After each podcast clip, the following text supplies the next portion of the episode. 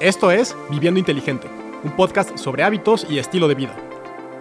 Aquí hablaremos sobre salud, nutrición, entrenamiento y muchas otras cosas. Aquí nos fascina la ciencia, nos gusta decir las cosas como son y nos encanta darle un enfoque práctico a todo.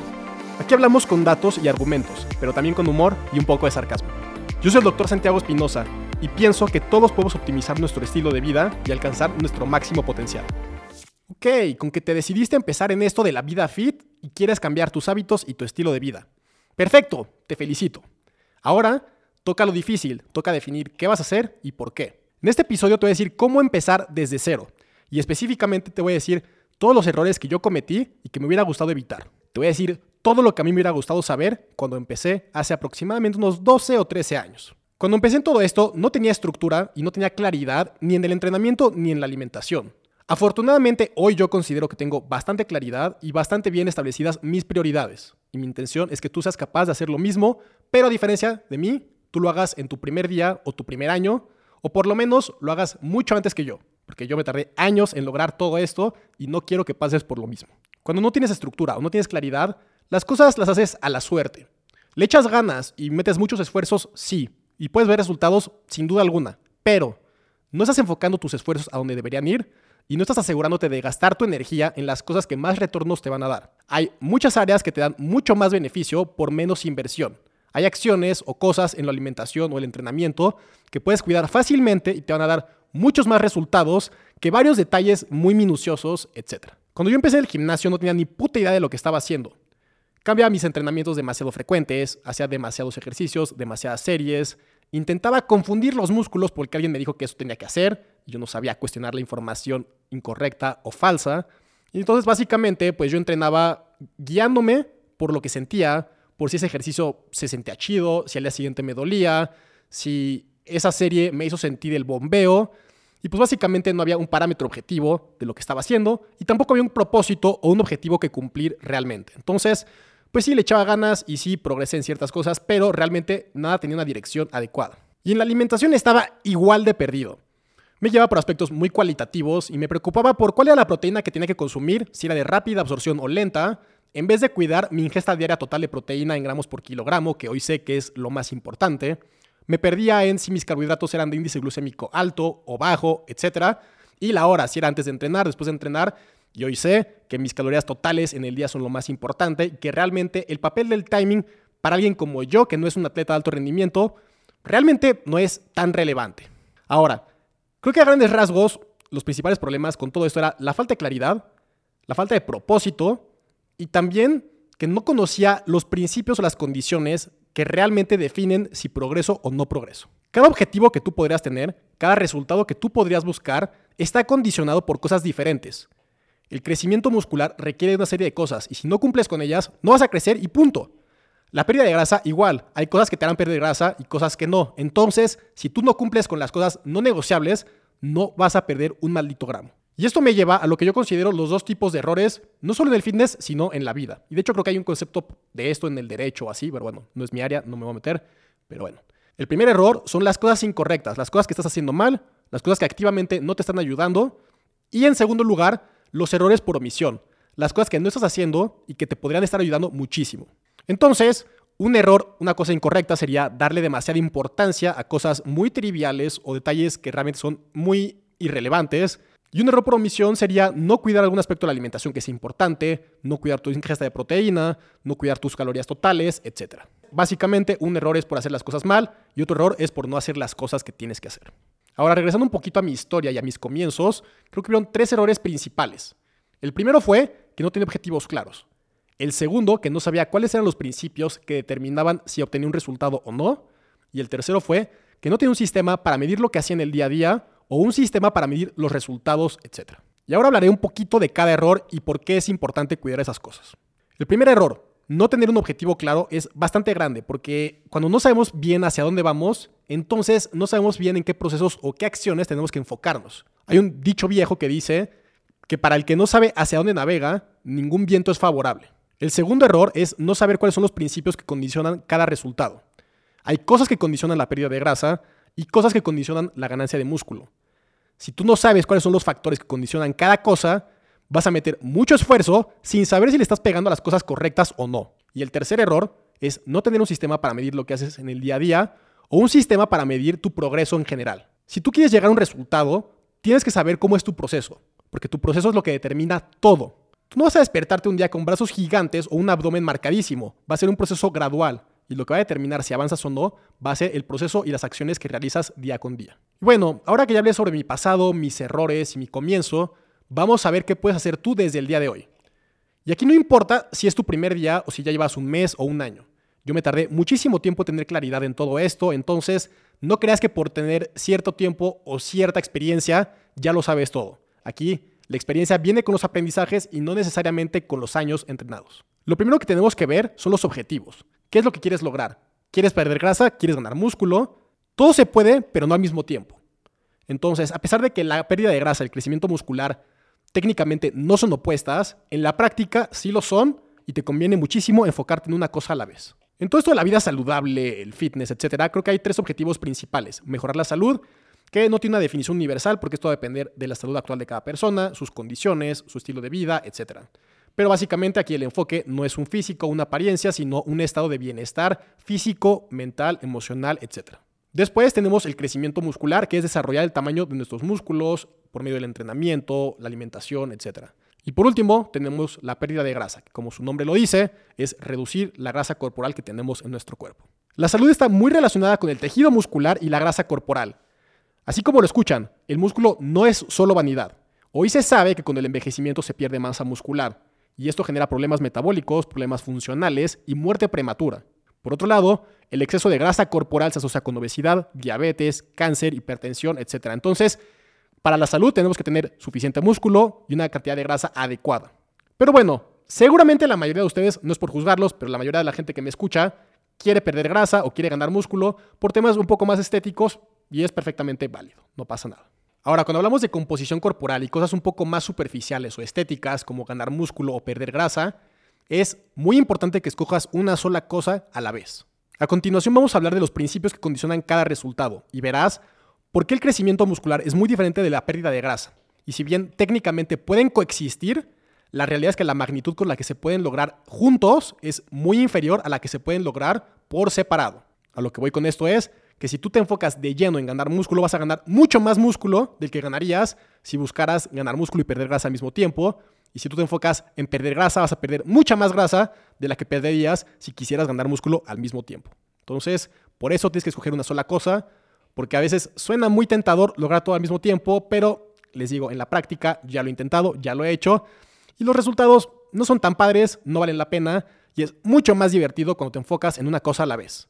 Y también porque cada parte del proceso tiene cosas buenas y cosas malas. En volumen te ves más grande, ganas músculo y puedes comer mucho más y cosas mucho más ricas que en definición. En definición te ves mucho más marcado, eso es más estético, pero tienes mucho más apetito y no puedes comer las mismas cosas o con la misma facilidad que estando en volumen. Cuando tú te enfocas al 100% en perder grasa o ganar músculo, aceptas lo bueno y lo malo de esa etapa.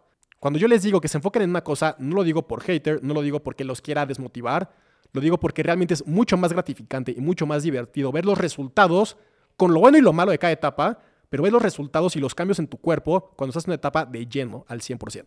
Ahora que ya hablamos de los objetivos, vamos a hablar de los principios. Los principios son las cosas que condicionan nuestro progreso, son las cosas que condicionan los cambios en nuestro cuerpo. Tanto la pérdida de grasa como el crecimiento muscular dependen de diferentes factores, pero cada una tiene un factor que condiciona 100% si vas a avanzar en la dirección correcta o no. En el caso del crecimiento muscular o la hipertrofia, el factor más importante y el factor sin el cual no puede ocurrir el crecimiento muscular es el entrenamiento de pesas. Obviamente se puede ganar músculo haciendo ejercicio con tu propio cuerpo, se puede ganar músculo haciendo otros tipos de ejercicio, pero hay un límite y nunca ganarás la misma cantidad de músculo que haciendo pesas. Punto. ¿Por qué? Porque tus músculos crecen cuando se someten a un estímulo o un estresor que genera demandas mecánicas superiores a las previamente conocidas. Si tú entrenas bien, puedes ganar músculo aún con una dieta subóptima o relativamente inadecuada. Pero, aún con una dieta perfecta, si no entrenas y no hay un estímulo que haga que tus músculos crezcan, entonces no vas a ganar músculo. Así de simple. No estoy diciendo que la alimentación no sea importante para el crecimiento muscular, lo que estoy diciendo es que el estímulo es lo que condiciona el crecimiento.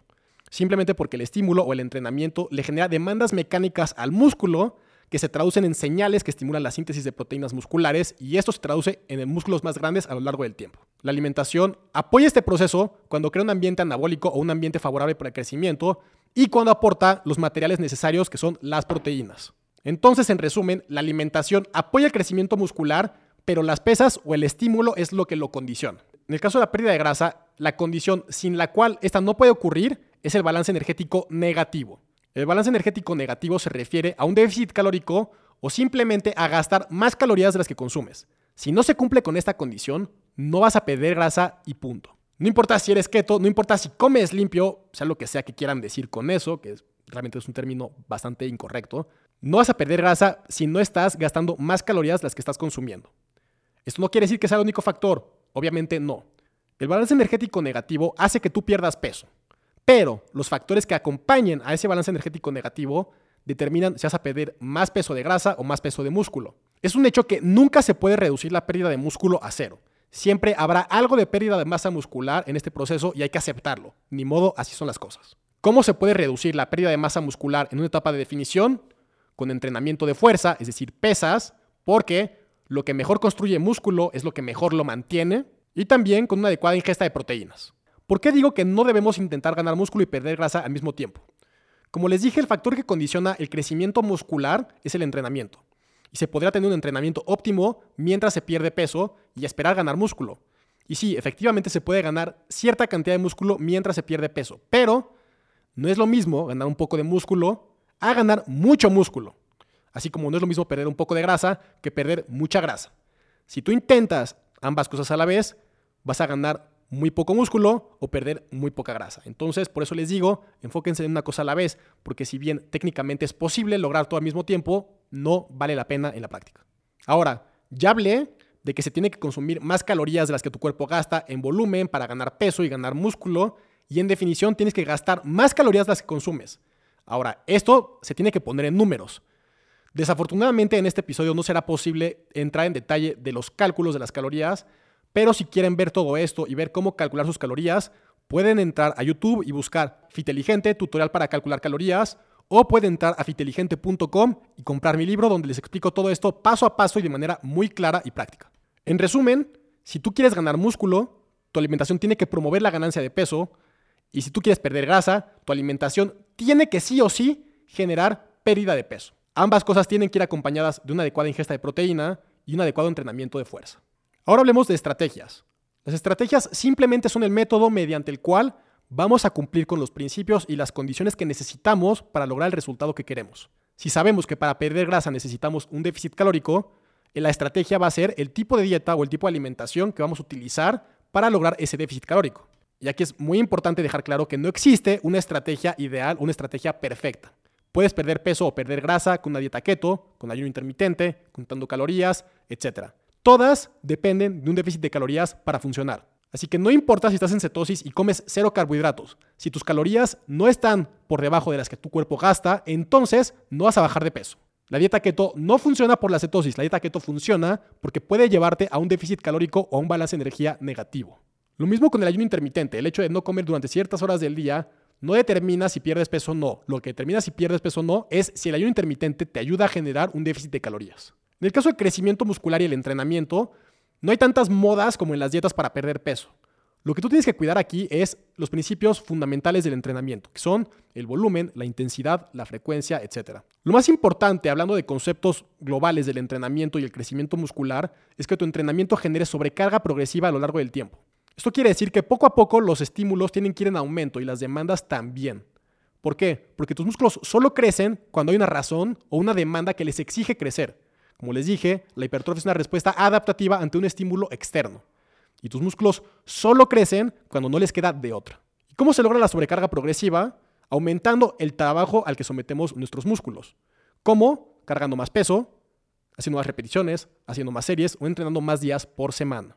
Así que en pocas palabras, para que tú veas un cambio respecto a tu estado actual en tus músculos, tienes que someterlos a un trabajo que esté por encima del que están acostumbrados. Los principios más importantes del entrenamiento son el volumen, la intensidad y la frecuencia. El volumen se refiere al trabajo total, la intensidad a qué tan duro entrenas, etc. Y la frecuencia a qué tan seguido, como lo dice la palabra. En el caso del volumen, lo ideal es medir las series por grupo muscular por semana. Si checan el episodio anterior con Jay Einstein entrenamiento, ahí hablamos puntualmente de las recomendaciones de intensidad, frecuencia, volumen, etc. Entonces aquí pueden obtener una perspectiva más puntual del entrenamiento, los errores y cómo cuantificarlo.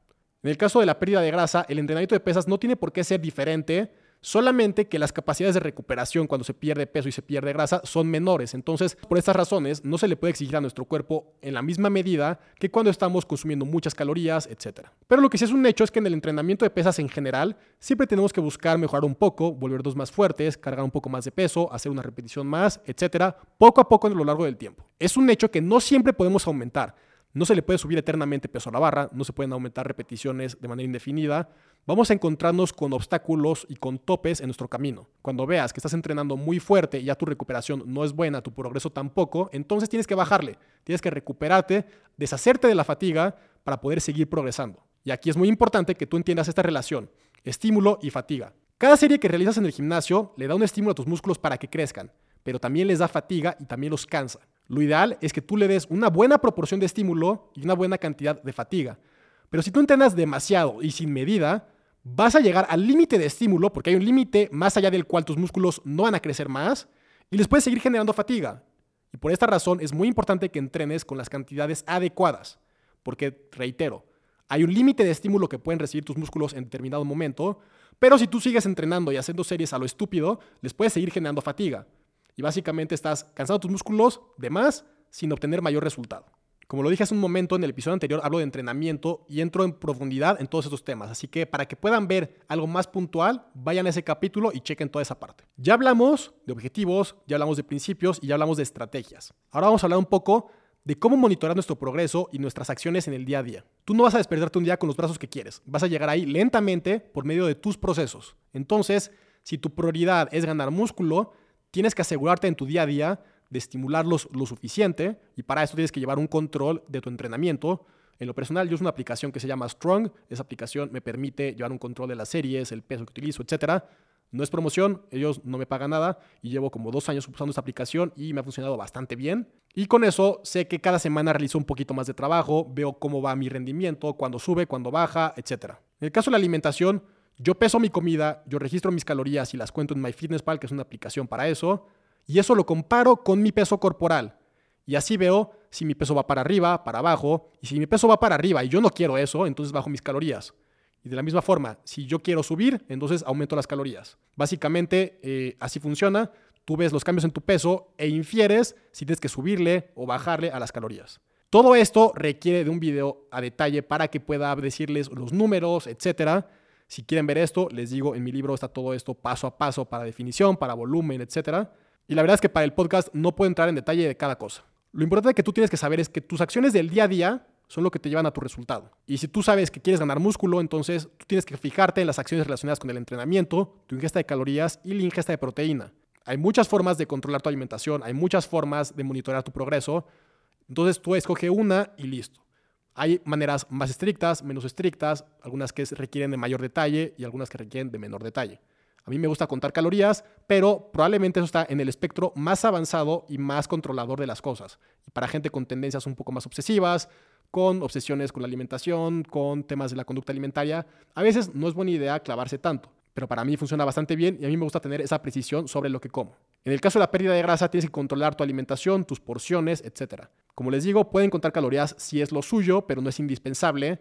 Pero si tú quieres perder peso o perder grasa, tienes que saber cuánto comes de manera ya sea muy precisa o menos precisa, pero por lo menos saber cuántas porciones de carbohidratos tienes, cuántas porciones de vegetales, cuántas porciones de frutas, de proteína, etc.